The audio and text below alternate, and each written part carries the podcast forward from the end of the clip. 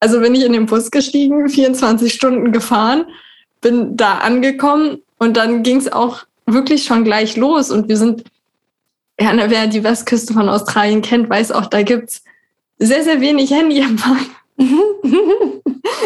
Man fährt quasi zu Wildfremden, um dann in eine Region zu fahren, wo es keinen Handyempfang mehr gibt. Also alles Dinge, wo man hier in Europa oder so sagen würde, so, das ist doch bescheuert, was macht man doch nicht, schalte mal deinen Verstand ein oder so. Aber jetzt mal ohne Quatsch, würdest du das hier in Deutschland auch machen? Nee. Wie, aber wie irre, ne? Wie irre, dass man das dann in Australien macht. So, hey, ja, wir sind 24 Stunden weg. Vor allen Dingen muss man sich mal vorstellen, 24 Stunden mit dem Bus erstmal fahren ähm, zu Leuten, die man überhaupt nicht kennt. Wie du schon sagst, irgendwo hin, wo man einfach, keine Ahnung, wahrscheinlich noch nicht mal Notruf notfalls absetzen könnte. So, und hier in Deutschland kommt man zurück und ist irgendwie auf einmal wie ein anderer Mensch und sagt, nee, also hier mache ich das nicht.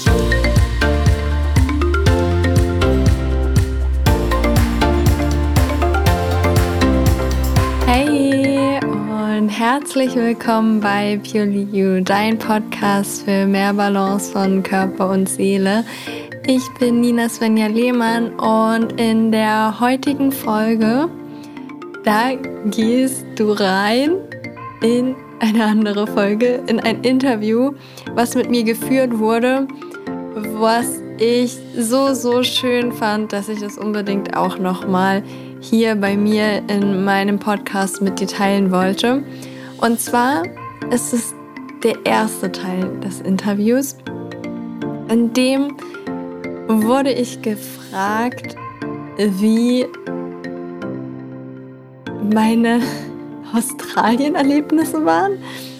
Ich war 2015 in Australien für ein halbes Jahr, war da Au pair, bin gereist und hatte da eine extrem schöne Zeit, aber auch einige Erlebnisse.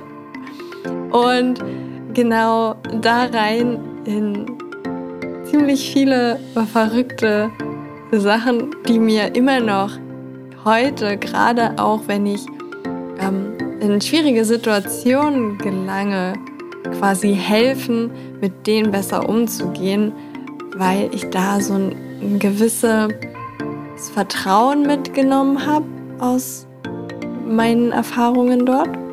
Und genau in die Erfahrungen nehmen wir dich mit rein. Und das Interview hat die Maria geführt. Ich werde dir natürlich auch noch sie verlinken. Und wir haben uns auch noch was Tolles für den Dezember für euch überlegt. Ähm, ja, ich finde einfach, die Maria, die kann extrem gute Fragen stellen. Die ist Coach und ja, ich glaube, sie wird mal richtig richtig, beziehungsweise ist, ist sie schon, ist schon richtig, richtig schöner Coach. Schon allein, wie sie das Interview geführt hat. Es war wirklich, wirklich schön. Und genau, deswegen war das auch so für mich so. Eigentlich schon davor hatte ich sie gefragt, ob ich das Interview nicht teilen kann, was wir aufnehmen werden, weil ich da schon das Gefühl habe, das wird bestimmt schön. Und das hat aber irgendwie nochmal alles übertroffen und deswegen freue ich mich jetzt auch total, dass ich dich damit reinnehmen kann, auch nochmal hier in meinem Podcast, wirklich in die Erlebnisse in Australien, die mich immer noch begleiten, verrückte Sachen, die da passiert sind. Und ja, auch einfach diese, ich glaube, das ist auch einfach dieses Gefühl, dieses Lebensgefühl, diese diese Freiheit, die Freiheit, die ich da gespürt habe, aber auch das Vertrauen in das Leben, dass alles zur richtigen Zeit an den richtigen Platz fällt. Und ja, sei einfach gespannt, gerade wenn du auch die Nina außerhalb von der Endometriose besser kennenlernen möchtest, ein bisschen, ja, oder vielleicht auch selber mit dem Gedanken spielst, irgendwann mal ins Ausland zu gehen, mal irgendwie Work and Travel zu machen. Ich weiß zur heutigen Zeit gerade ein bisschen schwer, aber es kann sich ja wieder ändern.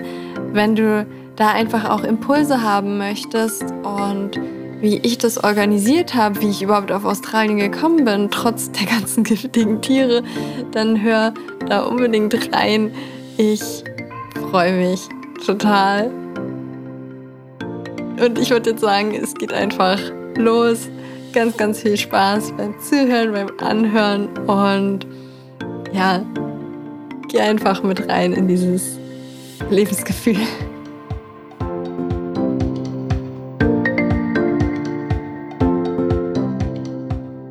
Okay, äh, ich habe wieder die Nina in meinem Podcast. Ihr wisst es nicht, ich schon. Kurzer Disclaimer an dieser Stelle, vor zwei Monaten ungefähr, ne? hatten wir äh, schon mal ein richtig, richtig, richtig schönes Interview aufgenommen. Ich habe die Nina interviewt zum Thema Endometriose und ihrem Weg, ähm, auch in die Selbstständigkeit und so weiter. Und unsere Wege sind auseinandergegangen und irgendwie ist bei mir alles systemseitig gecrashed und das Interview war einfach weg. Und ich war todestraurig. und deswegen holen wir es jetzt einfach nochmal nach, die Nina und ich. Und ähm, deswegen sage ich auch wieder, Nina, magst du dich vielleicht einmal ganz kurz selbst vorstellen, bevor wir hier loslegen? Und ja, wer bist du? Was machst du? Und so weiter. Schwierige Frage. Also ich bin Nina, ich bin 32 Jahre alt und äh, wohne in Berlin. Ich komme auch aus Berlin. Ähm, ja, zwischendrin war ich viele Zeiten mal innerhalb von Deutschland unterwegs, aber auch weltweit. Und mh, mm, zurzeit bin ich gerade ganzheitliche Gesundheitsberaterin für Frauen mit Endometriose und baue mir gerade ein neues Standbein auf, in dem ich ähm, ja hauptsächlich Frauen und Coaches im Bereich Technik unterstütze, so Webseite, Podcast, alles Mögliche, was so technikmäßig da ist. Ähm, das weiß die Maria nämlich auch noch gar nicht. Das hat sich nämlich jetzt erst in den letzten zwei Monaten so entwickelt. Ähm, genau, da komme ich eigentlich auch her. Und ich weiß nicht, was weitergeht in der nächsten Zeit. Ich glaube, ich bin so ein Hybrid. Ja, aber finde ich, finde ich mega. Ich bin auch so ein Mensch. Also mir fällt es super schwer, irgendwie konstant die nächsten 50 Jahre nur ein Thema zu machen. Das wird mir auch schnell langweilig, um ehrlich zu sein. Ne? Also man macht das dann und dann ist es cool und dann ist es so, was kann ich jetzt machen? Und beim letzten Gespräch, da hattest du es ja schon gesagt, dass du eigentlich aus der IT kommst und dir das auch alles so mega Spaß macht. Aber bevor wir da nochmal tiefer einsteigen, ähm, was ihr nicht wisst, was ich aber weiß und worauf wir jetzt einsteigen, hoffentlich ist, die Nina war mal in Australien. Und eigentlich beim letzten Interview, was gecrashed ist, äh, hatte ich gesagt, mega geil, darüber muss, müssten wir eigentlich eine einzelne Podcast-Folge machen. Ich musste das abschneiden, quasi das Wort abschneiden.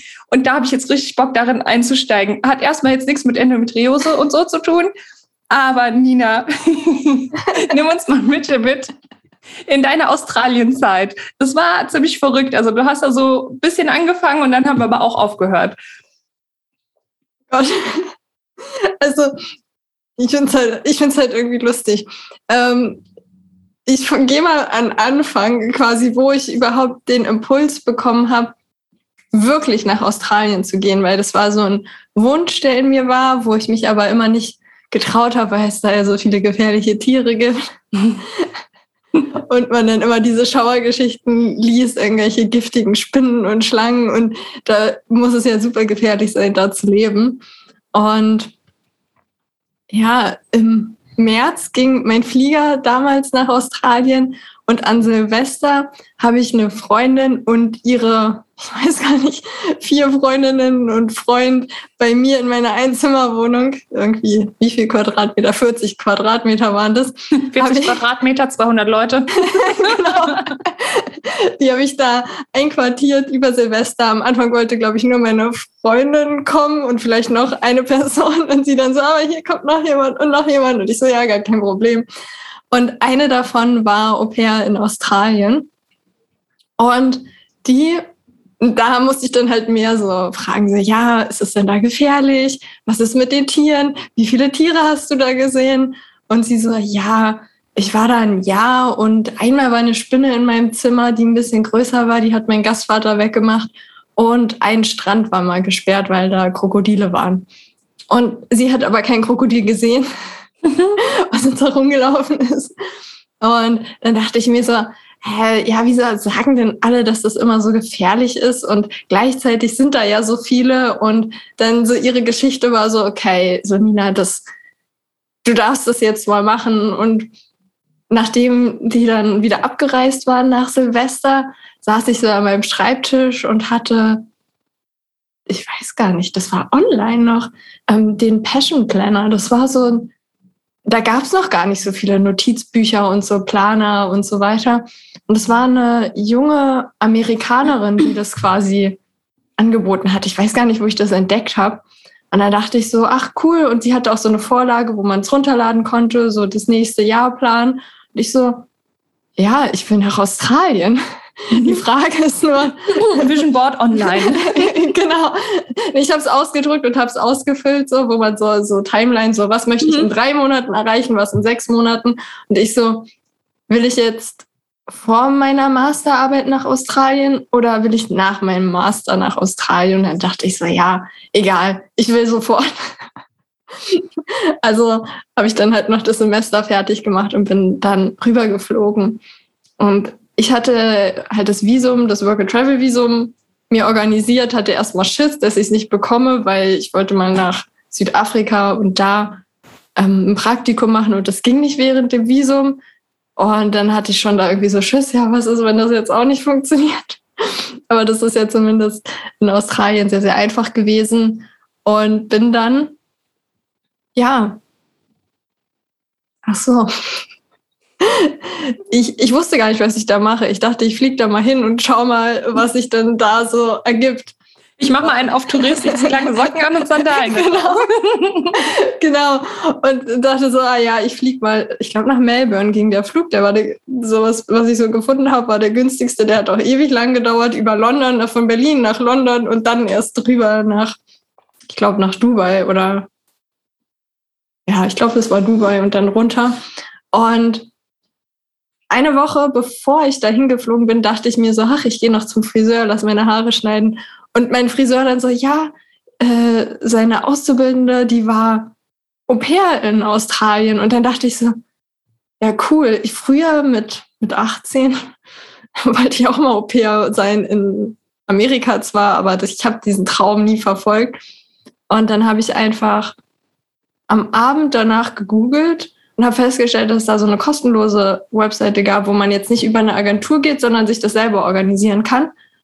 Und habe da mal ein Profil reingestellt. So, ich hatte jetzt keine Erfahrung mit auf Kinder aufpassen und so, aber ich dachte mir so, ja, ich bin einfach ehrlich, schreibe da das hin und dann gucke ich mal, was passiert. Und ja, dann habe ich darüber auch meine Gastfamilie gefunden und bin dann bin dann hingeflogen. Und wie schnell ging das? Also du hast ähm, dein Profil online gestellt und äh, in welcher, innerhalb von welcher Zeit hattest du die Gastfamilie? Ich glaube, das war innerhalb von drei, vier Tagen oder so. Krass, das ging schnell. Ja, also äh, ich, ich hatte auch wirklich nicht viel Zeit.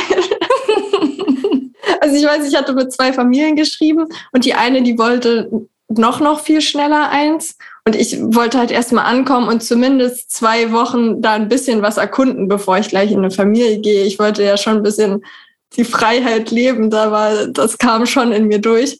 Und ja, dann war das, dann hat es mit der einen nicht geklappt, aber dafür dann mit der anderen. Und ja, dann war ich zuerst nach Melbourne, da ein bisschen unterwegs, dann nach Sydney und dann erstmal Au pair. genau. Wie lange warst du jetzt insgesamt dann in Australien gewesen? Ähm, oh, ich glaube irgendwie sechseinhalb Monate, sieben Monate, irgendwas zwischen sechs und sieben Monate war das. Mega, mega cool. Und war da nicht irgendeine verrückte Story gewesen? ich irgendwas klingelt in meinem Kopf. Was war da los? genau. Am Anfang war Nina noch sehr angepasst, so alles okay. Ich hatte da meine zwei Wochen, dann war ich Au pair und da habe ich eine Freundin kennengelernt, mit der ich dann danach gereist bin. Und auch da war alles noch super geplant und alles sehr, sehr, ja, ich würde mal sagen, jetzt nicht so mit so viel Abenteuer man hat halt irgendwelche Sachen gebucht. Und dann habe ich eine Freundin noch in Bali getroffen. So, da war auch noch alles so voll geplant. Und dann bin ich zurückgeflogen nach Darwin, also ganz in den Norden von Australien. Und hatte irgendwie noch so 2000 Euro auf dem Konto und wusste so, ich habe jetzt, ich weiß gar nicht, noch sechs, sieben Wochen und dann geht halt der Flieger wieder nach Hause. Aber der war schon gebucht. Der war schon gebucht, Okay. genau. Mhm. Der, der ging von Melbourne zurück und ich war so, ja, okay, hm, ich weiß jetzt nicht. Also auch diese Trips, die man halt buchen kann über diese Agenturen da in Australien, sind ja auch relativ teuer. So, aber ich bin da halt angekommen und dachte so, ich muss jetzt irgendwie Leute kennenlernen, die äh, vielleicht auch gerade so die Westküste runterreisen wollen, wo ich halt Teil werden kann. Und habe dann halt so ein bisschen rumgefragt bei den Backpackern so, da sind ja alle sehr, sehr offen. Und das habe ich auch da gelernt. So, man kann immer einfach auf Leute zugehen und mit denen quatschen und das ist alles okay. Und auch Australier waren sowieso immer sehr viel offener. Und ja, weil wer mich kennt, weiß, dass ich eigentlich eher so ein bisschen so, hm, ja, mehr so im Hintergrund jetzt nicht so diejenige bin, die offen auf alle Leute zugeht. Und wobei, wenn ich alleine bin, kann ich das schon viel, viel besser. Naja, egal. Auf jeden Fall. Kurze Selbstanalyse. genau. Was ich vor allem auch da in Australien gelernt habe, das ist, dass wenn ich alleine bin und das, deswegen war, bin ich da auch hingegangen. Ich wollte mir auch so beweisen, so ich kann alles alleine und ich kann es alleine und ich schaff's. Und ich glaube, das machen auch, also habe ich schon häufiger gesehen, so dass Frauen das, also dass es voll dem Selbstbewusstsein gut tut, einfach so zu wissen, dass man alles alleine kann, nicht, dass man es muss und dass man immer auch die richtigen Leute findet.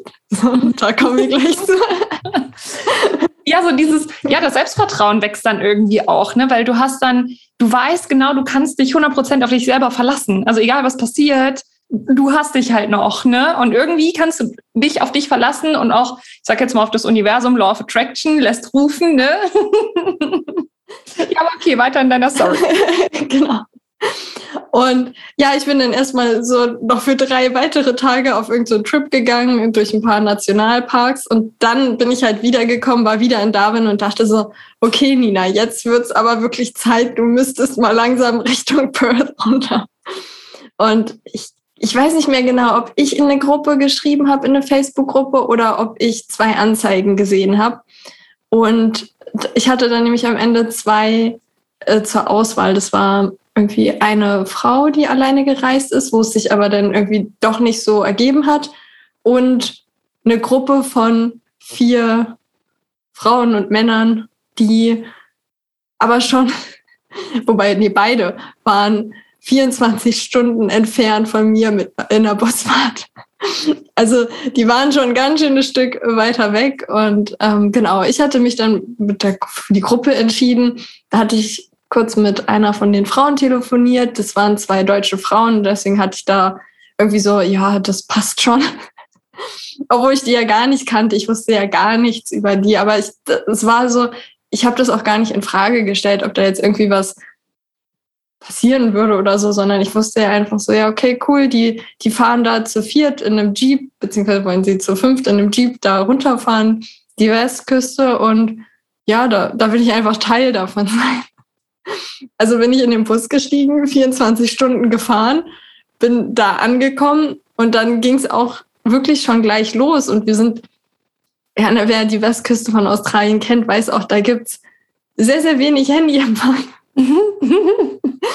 Man fährt quasi zu Wildfremden, um dann in eine Region zu fahren, wo es keinen Handyempfang mehr gibt. Also alles Dinge, wo man hier in Europa oder so sagen würde, so, das ist doch bescheuert, was macht man doch nicht, schalte mal deinen Verstand ein oder so. Aber jetzt mal ohne Quatsch, würdest du das hier in Deutschland auch machen? Nee, Wie, aber wie irre, ne? Wie irre, dass man das dann in Australien macht. So, hey, ja, wir sind 24 Stunden weg. Vor allen Dingen muss man sich mal vorstellen, 24 Stunden mit dem Bus erstmal fahren. Ähm, zu Leuten, die man überhaupt nicht kennt. Wie du schon sagst, irgendwo hin, wo man einfach, keine Ahnung, wahrscheinlich noch nicht mal Notruf notfalls absetzen könnte. So, und hier in Deutschland kommt man zurück und ist irgendwie auf einmal wie ein anderer Mensch und sagt, nee, also hier mache ich das nicht. ja, Irgendwie Ja, verrückt. es, ich finde, es, also mir kommt es auch, oder gerade am Anfang kam es mir auch so vor, als wären das so zwei Persönlichkeiten, so die eine, die auch dann quasi Englisch spricht und mehr so im Englischen unterwegs ist und da halt auch viel, ja, ich fand es so lustig, weil auch in Australien selber ist mir das nämlich bewusst geworden, wo ich, ich habe da ohne Probleme irgendwelche englischen Telefonate geführt, Hotels, Hostels, was auch immer angerufen, wenn es da Probleme gab. Und dann musste ich ein Telefonat auf Deutsch führen mit der Fluggesellschaft. Und das war, also da war ich viel aufgeregter, viel nervöser, hatte viel mehr Angst, weil man viel mehr angeschissen wird und wenn irgendwas falsch läuft, man eher hier in Deutschland viel mehr Ärger auch irgendwie bekommt, so gefühlt. Oder man so darauf gedrillt wurde, so dass wenn, wenn halt irgendwas schief läuft, dann bist du schuld und kümmere dich darum. Und also ich weiß nicht was, aber das waren so zwei Ninas, würde ich mal sagen. Okay, okay. Und hast du einen Bus gefunden, der bis dahin gefahren ist? ja, genau. Ungefähr zwölf Stunden später ging nämlich der nächste Bus.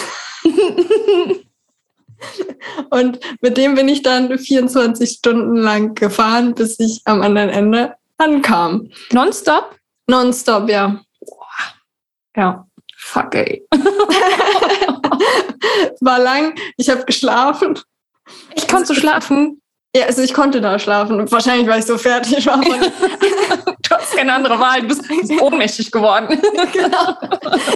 Ja, ich glaube auch, diese, also so lange Reisen, weil ich meine, da war ich ja schon, ja, keine Ahnung, vier Mon fünf Monate oder fünfeinhalb Monate unterwegs und man hat ja auch gar nicht so diese Zeit, die Sachen zu integrieren. Und der Körper ist, glaube ich, einfach nur so voll erschlagen von all dem, was man so aufgenommen hat, von den ganzen Eindrücken, dass ich gar nicht das Problem hatte, dass ich da nicht schlafen konnte. Mhm. Ich, ich, weiß aber, jetzt könnte ich das nicht mehr. Boah, weil ich finde, also irgendwie im Bus schlafen, auch im Auto schlafen, das ist so ein richtiger Pain in the ass, echt. Also, nee, keine Ahnung. Ich, ich weiß nicht, wie andere das machen. Ich habe es mal probiert, es geht nicht. Von daher, aber so vergeht die Zeit auch schneller, ne? Ich meine, 24 Stunden. Und ähm, okay, du bist dann Bus gefahren. Und ähm, hast die Leute auch getroffen, oder? Genau. Ja, ich habe die getroffen. War eigentlich sofort so Sympathie. Also wir hatten ja auch zu tun. Wir mussten das Auto abholen haben das dann auch abgeholt, haben da unsere Rucksäcke reingeschmissen, waren einmal einkaufen und dann, dann ging es auch schon los eigentlich. So. Und ja, die erste Übernachtung war noch sehr entspannt. Wir waren da auf dem Campingplatz.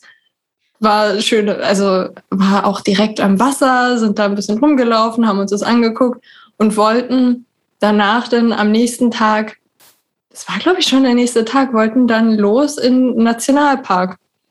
Nur, dass es da eine Strecke gab von, ich glaube, ungefähr 400 Kilometern zum nächsten Ort, wo wir hin mussten. Und auf dieser Strecke hat auf einmal äh, die Achse vorne rechts angefangen zu brennen von dem Auto. Ich meine, das ist so ein bisschen wie eine Horrorstory, ne? Ein Haufen Jugendlicher, die irgendwo im Nowhere sind und äh, es passiert auf jeden Fall was. ja, also wir hatten unglaubliches Glück, weil da gab es tatsächlich noch Handyempfang. Ah, okay. zum, zum Glück. Und, und es war auch so, wir haben halt gemerkt, also da waren ja auch zwei Männer dabei oder so, die es, Männer, ich finde es immer so komisch. Wir waren halt alle so um die Anfang, Mitte 20 und die sind auch am Anfang gefahren und die haben halt schon gemerkt, dass irgendwie die Bremsen nicht richtig funktionieren, dass irgendwas mit der, also dass schon irgendwas nicht so stimmt. Und dann haben wir auch irgendwie, also dann kam halt da mal so ein bisschen Rauch und Feuer raus aus der Achse. Dann haben wir bei der Autovermietung angerufen und die meinten so, ja, schaut mal, ob ihr noch weiterkommt, fahrt mal bis in die nächste Stadt, so nach dem Motto. Okay. und wir so, okay, und dann halt noch so ein bisschen weitergefahren. Und dann so, nee, wir können hier nicht, es geht nicht. Und dann haben wir halt dann nochmal angerufen und die meinten dann so, ja, okay, ähm, dann wurde halt ein Abschlepper geschickt. Wir hatten halt noch voll Glück, weil ich meine, das war auf einer geraden Straße, auf einer Straße mit Handyempfang, so voll gut. Hey, Glück im Unglück, echt. genau. Und hat es richtig gebrannt? Musstet ihr das löschen oder? Nee, wir mussten es nicht löschen. Es hat dann zum Glück aufgehört, aber ich hatte schon meinen Rucksack mit Laptop und Kamera. Ach, Alles stell dir vor, die Karre wäre explodiert oder sowas.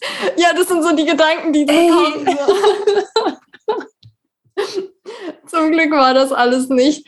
Ähm, nee, wir, wir wurden dann abgeschleppt und wurden dann auch, weiß gar nicht mehr, wie das war. Also da, da gab es in, also in der nächsten Stadt, in Anführungszeichen, oder Dorf, ähm, ja, was 400 Kilometer entfernt war, da gab es halt eine Werkstatt und die haben das auch innerhalb so von 24 Stunden repariert. Also da hatten wir ja auch voll Glück. Und Also Ja, dass die auch alles da hatten, ne? ja, also Bremsen mussten neu gemacht werden, so die Achse musste da irgendwas neu gemacht werden. Und also auch total Glück, dass das halt da passiert ist. Weil ich meine, ja, die Westküste, da fährt man halt schon auch mal hügelig und bergig und auch Offroad ganz viel so. Was, wenn da irgendwas passiert wäre, wenn die Bremsen nicht richtig funktionieren oder die Mhm. Achse irgendwie komplett dann bricht, so. Also deswegen ist eigentlich schon gut passiert. Und wir wurden dann auch von Australiern aufgenommen und durften im Vorgarten campen. Oh, wie nett. das ist voll lieb. Ja, so, also so lauter so verrückte Dinge. So, ich meine, wie nimmst du denn hier in Deutschland auf und sagst zu Leuten so, ja, ihr könnt hier schon in meinem Vorgarten campen und wir gehen dann arbeiten und das Haus ist offen, ihr könnt dann duschen, waschen, essen, genau. gar kein Problem. Bedient euch, fühlt euch wie zu Hause, alles fein. Ja. Also, und, und die eine hat sogar noch in der Mietauto-Ding gearbeitet, dass sie uns sogar noch kostenlos ein Mietauto für den Tag gegeben hat, dass wir uns noch die Umgebung angucken konnten. Wie geil ist das denn? Wie, wie, wie viel Glück kann man mal haben? So cool. Ja, also dieses, ich finde es auch so verrückt, weil diese Geschichte sagt mir immer, dass alles irgendwie zur richtigen Zeit zu dir findet und dass es, dass sich alles auch zum Guten wendet. Mhm. Ja. ich habe so viel, also so häufig hat man hier das Gefühl, so man muss immer irgendwie hart arbeiten und alles ist schwer und und das war da ja alles überhaupt nicht schwer. Ich meine, natürlich waren da viele Situationen, die irgendwie so in irgendeiner Weise heftig waren, wo man hier denken würde, so Gott, die Welt bricht zusammen. So, ich meine, wenn man hier in Deutschland auf der Autobahn liegen bleibt, dann wäre das ja voll der Horror und der Albtraum. Ja. Und, aber es ist eigentlich, ja, eigentlich ja überhaupt nicht. Weil ich meine, da sind die Dörfer und Städte und was sind so dicht beieinander. Man wird sofort abgeschleppt. Überall gibt es Hotels, wo man unterkommen kann. Voll, also wenn man das überlegt. Und vor allen Dingen, was du halt auch daraus gemacht hast, ist einfach, ich meine, du hast ja einfach die Wahl. Du hast für dich entschieden, okay, cool, neue Erfahrungen, so nach dem Motto. Ne? Ich weiß nicht, ob du in dem Moment auch so easy peasy sein konntest, aber auf jeden Fall im Nachhinein. Ähm, man hätte ja auch natürlich den Kopf in den Sand stecken können, nur am Heulen und alles ist blöd und die Karre ist uns hier abgebrannt und jetzt müssen wir irgendwo und wir kommen nicht weiter. Die Geschichte hättest du ja auch erzählen können, ne? Aber stattdessen war das so, wie cool, wir hatten so viel Glück, gerade Straße, wir wurden abgeschleppt. Nächste Dorf, okay, 400 Kilometer, aber wir hatten noch Netz, wir konnten aber den Leuten pennen, die haben uns ein Auto. Komplett andere Geschichte, komplett anderes Feeling dahinter, ne? Ja. Mega. Ja, ich, zu der Zeit war ich auch super entspannt. Ich weiß, also ich, es war so, ich habe auch gar nichts mitgeplant bei der Reise, so die nächsten Orte und so. Ich habe das alles, da waren zwei Mädels, die haben das alles geguckt, gemacht, ja, hier können wir das machen, hier können wir das machen. Und ich habe mich so einfach so, okay, macht, ich bin dabei und mir ist vollkommen egal. So, ich genieße einfach alles. Ich habe das wirklich, ich hätte mich vielleicht ein bisschen aktiver einbringen können, aber für mich war das betrachtet. genau, ich habe das einfach so genossen, so dass da Leute sind, die kümmern sich um alles. Und ich glaube, das hat dann auch richtig Spaß gemacht. So. Weil ich, ich weiß natürlich bei vier, fünf Leuten, die sich nicht kennen oder nicht richtig kennen, da gibt's natürlich auch irgendwann mal Reibereien. Und da, da war das dann auch so, dass halt auf der einen Seite wurde halt viel mehr geplant und die wollten noch viel mehr Strecke machen. Auf der anderen Seite war es so, ja, aber lass uns doch das genießen, was wir hier haben. Und aber ja, für mich war es, ich habe in der Zeit, ich glaube, wenn man so Surrender in irgendwie in, in Bilder fassen könnte, dann war das das, was ich zu dem Zeitpunkt gemacht habe. Weil ich so, weil ich wirklich so voll auf dieses, ich mache Erfahrungen und schaue, was passiert. Und wenn ich so darüber rede, dann erinnert mich das gerade an meine jetzige Situation. ich wollte gerade fragen, wie ist denn die Nina hier in Deutschland? ja, die Nina hier in Deutschland ist sehr, sehr anders. Also was heißt sehr, sehr anders? Aber ich glaube mehr geplanter, mehr strukturierter, wobei ich das Gefühl hatte, so mit der Selbstständigkeit, so mich als Gesundheitsberaterin quasi selbstständig zu machen, da ist auf jeden Fall mehr Entspannung reingekommen in mein Leben, mhm. dass ich halt mehr so einfach schaue, wo es hingeht und wie, wie es ist, aber trotzdem noch, ja, aber ich muss ja irgendwie erfolgreich sein, ich muss ja irgendwie angesehen werden von XYZ und so weiter. Und das war sehr, sehr stark. Wobei ich in den letzten zwei Monaten gelernt habe, mehr so auch meinem Bauchgefühl zu folgen und mich nicht so festzulegen, so nach dem Motto so, ich habe mich jetzt als Gesundheitsberaterin selbstständig gemacht, deswegen muss ich das auch machen, sondern mehr so, ja, aber was, was ist denn, was liegt denn in mir? Wonach werde ich andauernd gefragt? Wo kann ich Unterstützung oder wo gebe ich schon immer Unterstützung bei anderen? Und was kommt auch einfach leicht zu mir? Was darf leicht sein? Und wo war denn, also gab es da irgendwie so einen Punkt, wo du das realisiert hast oder war das mehr so ein Prozess, in dem du dich auf einmal jetzt wiederfindest? Ich habe es, glaube ich, gerade eben erst realisiert. okay, ihr bleibt mit dabei. oder, oder in, den letzten, in den letzten Tagen, weil ich da noch, ähm, ja, weil ich noch ein Projekt bekommen habe, wo ich halt selbstständig unterstützen kann, wo ich am Anfang voll so, ja, mega, voll gut. Dann kam das, ja, das wäre auch voll cool für den Lebenslauf.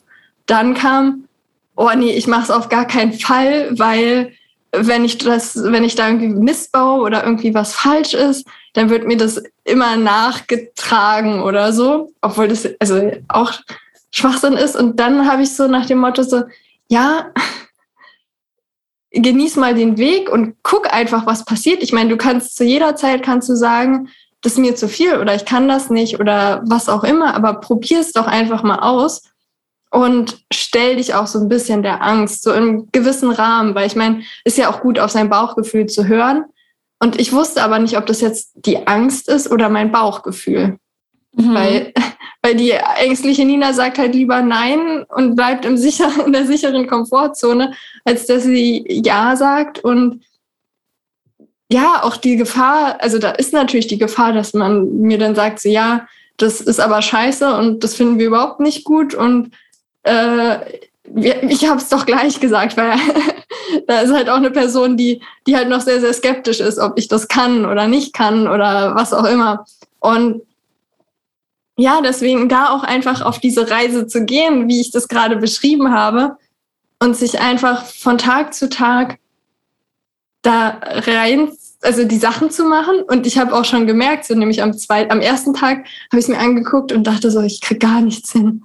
Das funktioniert nicht. Und dann wollte ich sofort aufhören. Und am zweiten Tag habe ich mich hingesetzt, ein bisschen tiefer reingegangen tiefer. Also das waren so zweieinhalb Stunden, jetzt auch nicht wahnsinnig tief. Und ich habe aber schon gemerkt, so, hey, voll interessant, ach, das macht man hier und das macht man da.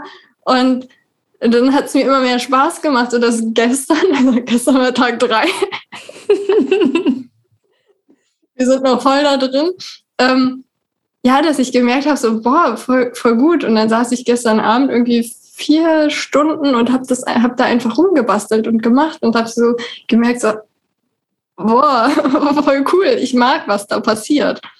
Und sau spannend, sau spannend, weil ich meine, der Mensch neigt halt einfach dazu, in zwei Gedankenmustern zu denken. Also einmal zu idealisieren oder zu katastrophisieren. Ne? Wir haben oft so dieses, entweder wird das richtig gut oder das wird richtig schlecht, was ja meistens passiert gar nichts von beiden, sondern irgendwie was dazwischen passiert dann auf einmal, dass man ähm, ja ganz neue Erkenntnisse hat oder man gewinnt doch auf einmal Spaß oder irgendwie geht, biegt der Weg auf eine, einmal in eine ganz andere Richtung ab. Und das Schöne ist halt, wenn man an dem Gedanken nicht so festhält, ne? also dass man einfach sagt, okay, es ist da, aber ich gucke erstmal, was passiert, dann schafft man einfach diesen Raum für, dass einfach das wirklich kommen kann, was wie es ist. Ne?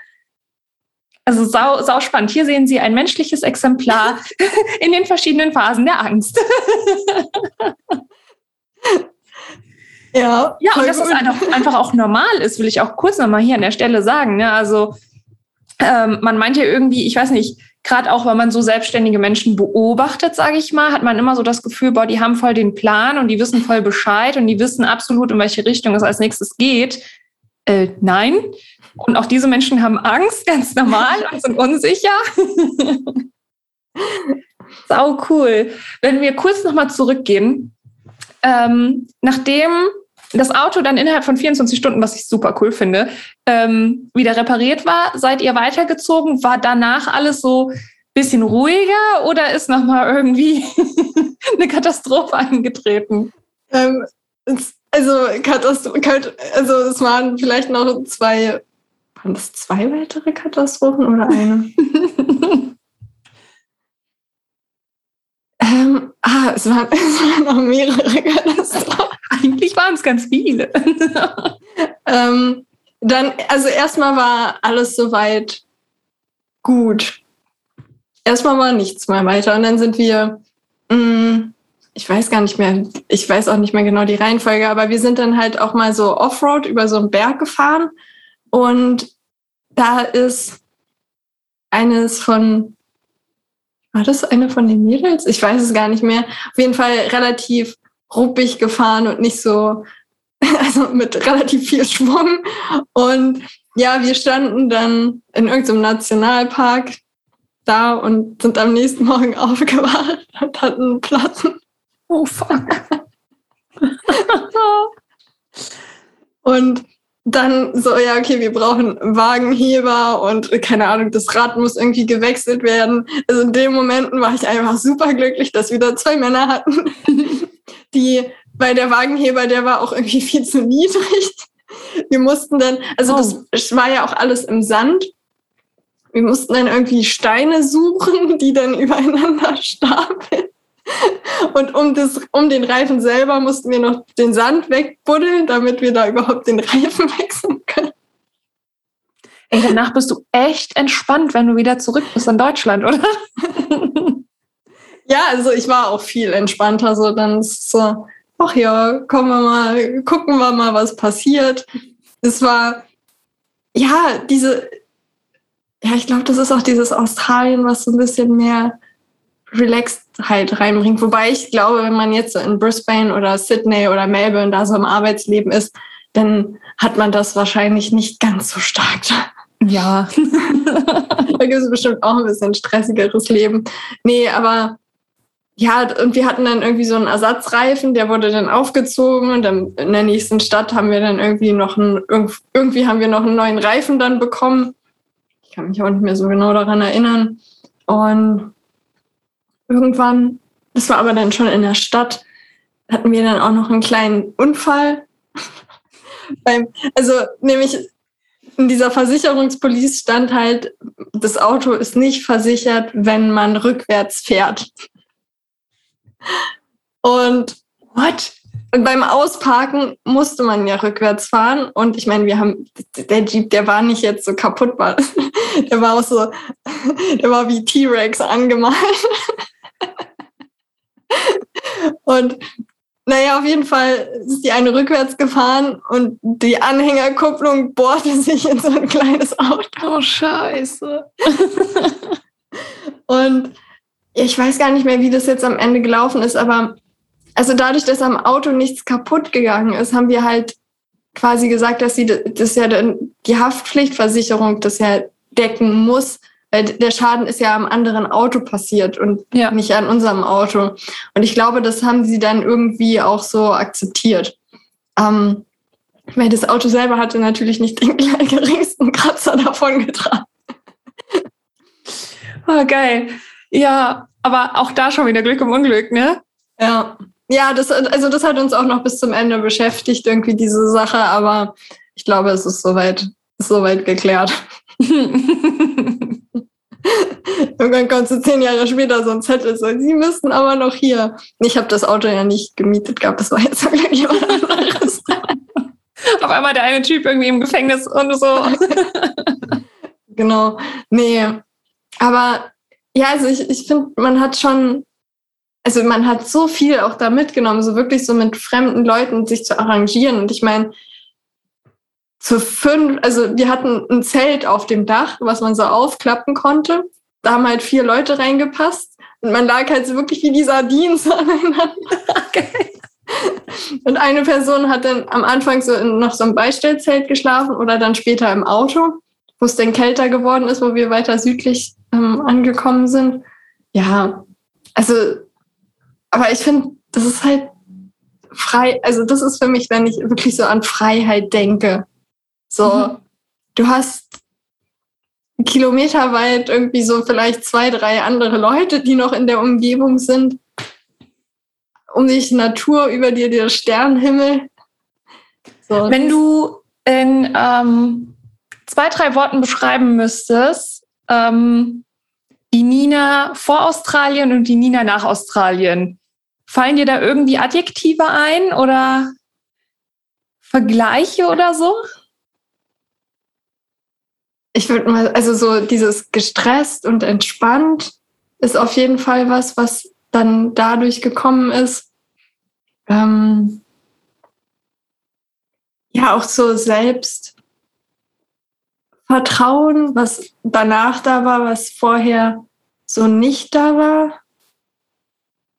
Und einfach so auch viel mehr so mich, also, also Selbstbewusstsein über dieses, ich bin mir selbst bewusst mhm. auch dieser Part. Mega. Ich liebe es. ich liebe es.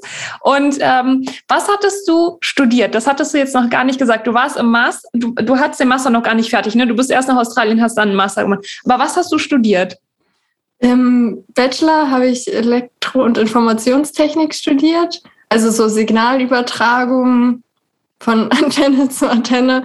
Was es aber eigentlich war, war sehr, sehr viel Rechnen, Rechnen, Rechnen. Mathe Vor und äh, Mathe. genau, Mathe und Mathe und ein bisschen Programmieren. Und dann habe ich mir irgendwann im Studium halt so die Frage gestellt, so was, was, was will ich eigentlich danach machen? Und dann ist mir halt bewusst geworden, dass man halt sehr, sehr viel programmieren muss. Und ich kann Code lesen und verstehen und konnte das auch damals schon. Aber ich, wollt, ich war nicht der Typ, der sich jetzt stundenlang hinsetzt und in dem Code nach dem Semikolon-Fehler am Ende sucht, was den ganzen Code crasht. So, da habe ich mir dann immer irgendwelche Leute gesucht, wenn ich mal da irgendwelche Aufgaben hatte, wo ich dann gesagt habe, so, ja, ich komme da nicht weiter.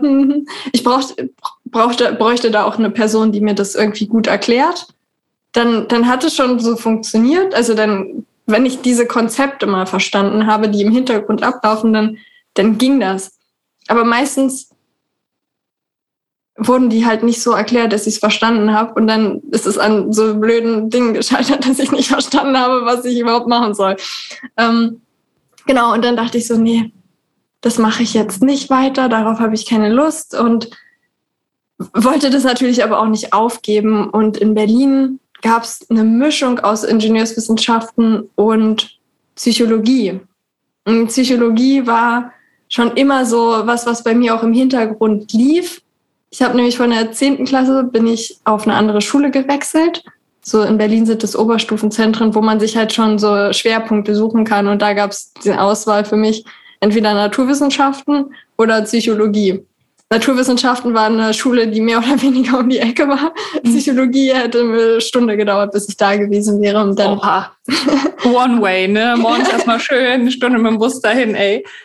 Genau. Nee, und dann stand da für mich ziemlich schnell fest, so, ja, ich möchte in die Technikrichtung gehen. Und im Master konnte ich das dann kombinieren. Wobei mir dann auch aufgefallen ist, so, also das ist halt dann so, ja, Psychologie ist halt sehr, sehr viel einfach nur auswendig lernen was mir dann auch nicht wirklich gefallen hat so im Studium, wo ich dann so dachte, so ja, das hätte ich mir auch sparen können. Da hätte ich auch einen richtigen Master machen können und nochmal Ingenieurswissenschaften oder so. Na super. genau so. So, eigentlich hätte ich auch einfach sein lassen können und gleich den Job machen können, den ich danach gemacht habe. Den hätte ich nämlich so auch bekommen können. Nur wusste ich nicht, dass es ihn gibt. Ja gut, man lernt halt durch Fehler und ähm, ich wäre nicht nach im, im Nachhinein ist man immer schlauer, ne?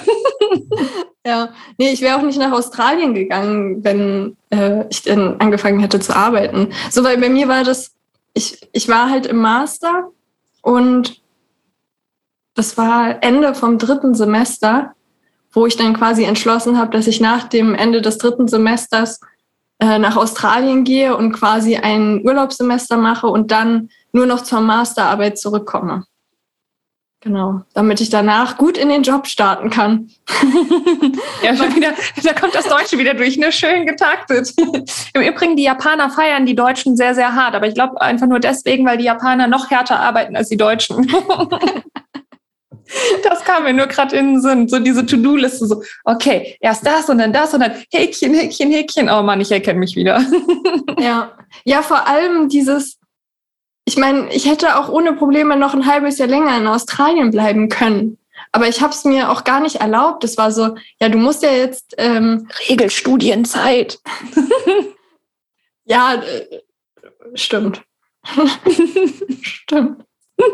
Diese Regelstudienzeit, die hat bei mir dazu mit, deswegen habe ich immer Urlaubssemester gemacht, damit ich in Regelstudienzeit bleibe und war am Ende trotzdem fast sieben Jahre am Studieren. Ja, ich finde aber die Regelstudienzeit, jetzt mal ohne Quatsch, ne? Also kurz mal off-topic. Ich finde das so crazy, weil zum Beispiel die Mediziner, boah, das Vieh sieht aus wie ein Alien, echt.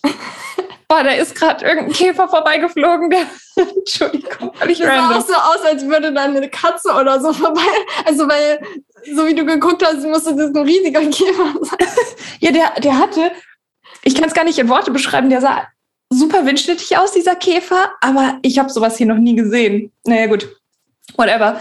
Also äh, diese Regelstudienzeit, die gilt ja im Grunde genommen, egal ob du jetzt Lehramt studierst, Mathematik oder Medizin. Und da denke ich mir, das sind halt Verhältnisse, die passen nicht. Ja, also irgendwie Medizin ist so heftig viel, wenn man sich das überlegt.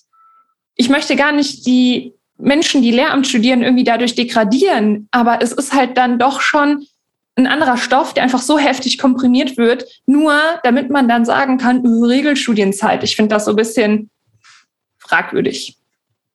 Ja. Aber gut, anderes ja, Thema. ich meine, auch bei Lehramt ist ja, also ich finde, bei allen Sachen, äh, bei allen Studienfächern und bei allem ist ja immer dieses, äh, was wird gefordert, welcher Professor, wen hast du da, was sind deren Anforderungen und das ist alles so random und teilweise auch so unfair. So der eine kriegt den einen Professor in dem Jahr und hat total die Probleme und alle kommen vielleicht gerade so durch und im nächsten Semester gibt es einen ganz anderen Professor, der alle auf einmal durchlässt. So, also ja, ist es ist auch komisch. Und vor allen Dingen ja nicht nur die Professoren, sondern auch irgendwie die, ähm, die, die irgendwie denen unterstellt sind und die Arbeiten korrigieren, äh, wo du dann einfach ich weiß gar nicht, wer mir das erzählt hat, aber ich, in meinem näheren Bekanntenkreis gibt es jemanden, der ähm, die gleiche Arbeit quasi, also die haben voneinander abgeschrieben, die haben die zusammen gemacht und haben die aber unterschiedlich abgegeben, so dass dann verschiedene Korrektoren quasi dran waren.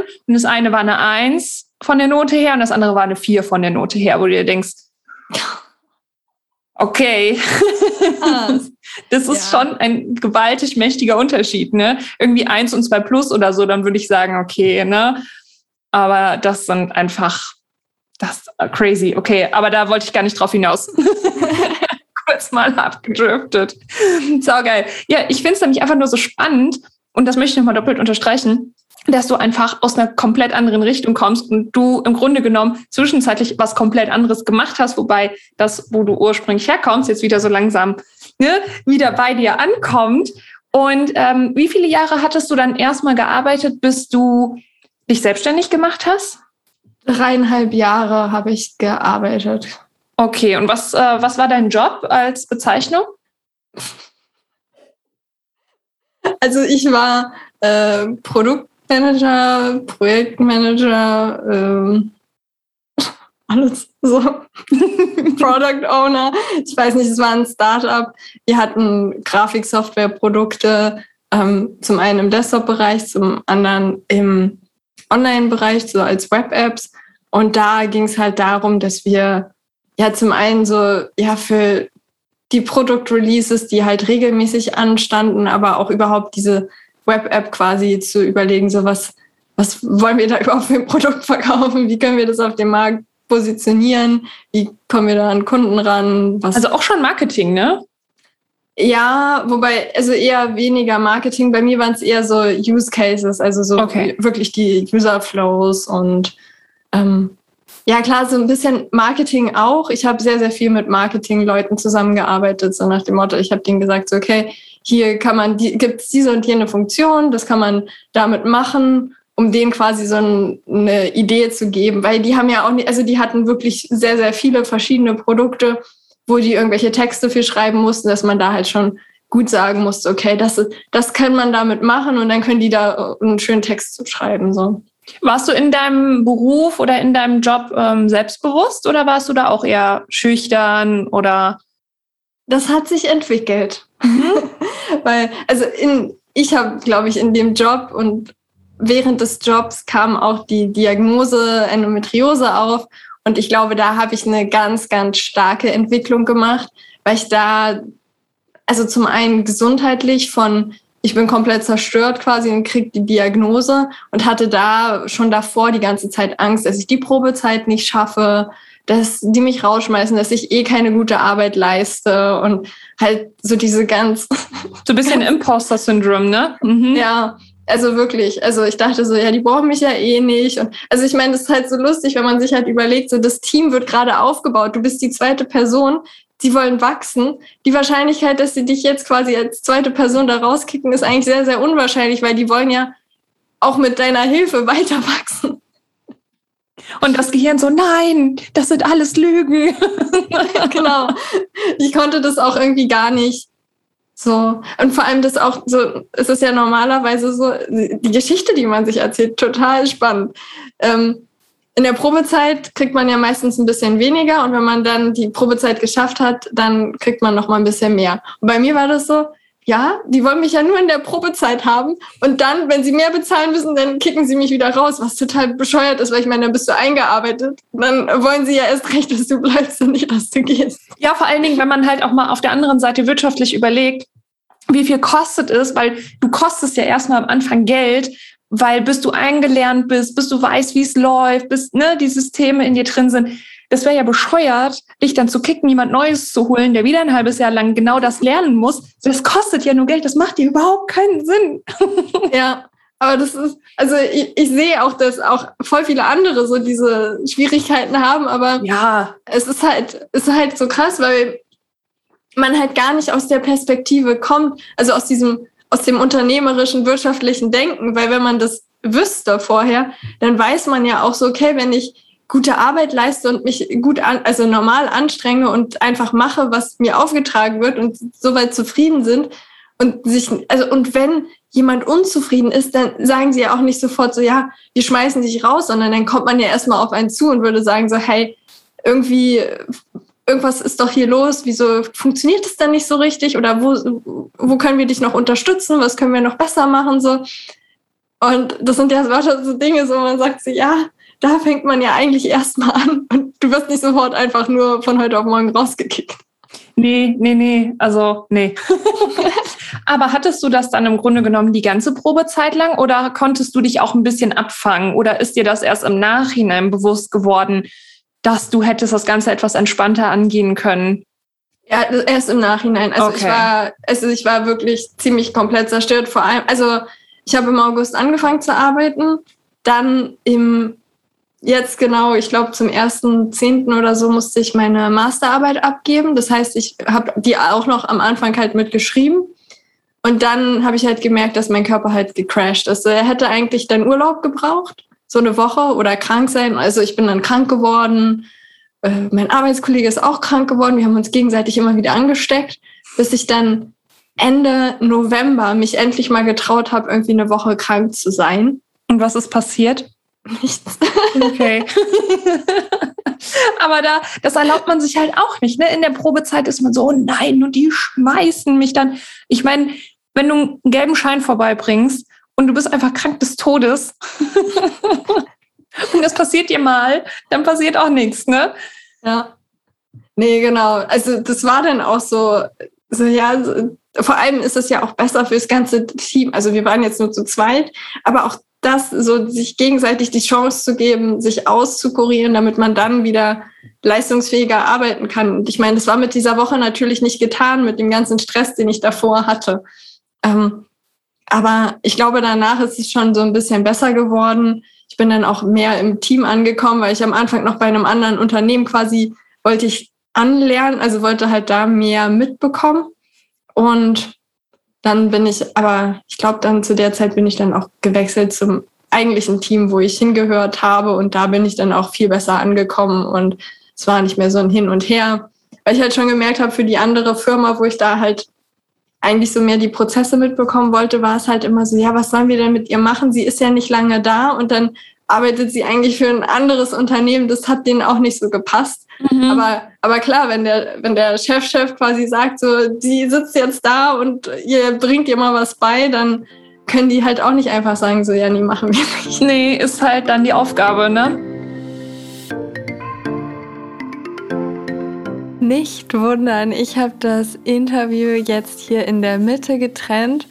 Der zweite Teil geht nochmal ungefähr 45 Minuten, wo dann mehr Fragen zu mir gestellt wurden in Bezug auf die Endometriose, wie die herausgefunden wurde, was ich da für einen Job hatte, noch mehr in Bezug auf meinen Job und wie ich vom ID-Projektmanager zum ID, IT-Projekt Manager zur Gesundheitsberatung gekommen bin. Und das hören wir uns aber mal ein anderes Mal an. So, Dankeschön fürs Zuhören. Ich hoffe, du konntest für dich einige spannende Erkenntnisse mitnehmen. Vielleicht auch, was du für dich umsetzen möchtest an Impulsen.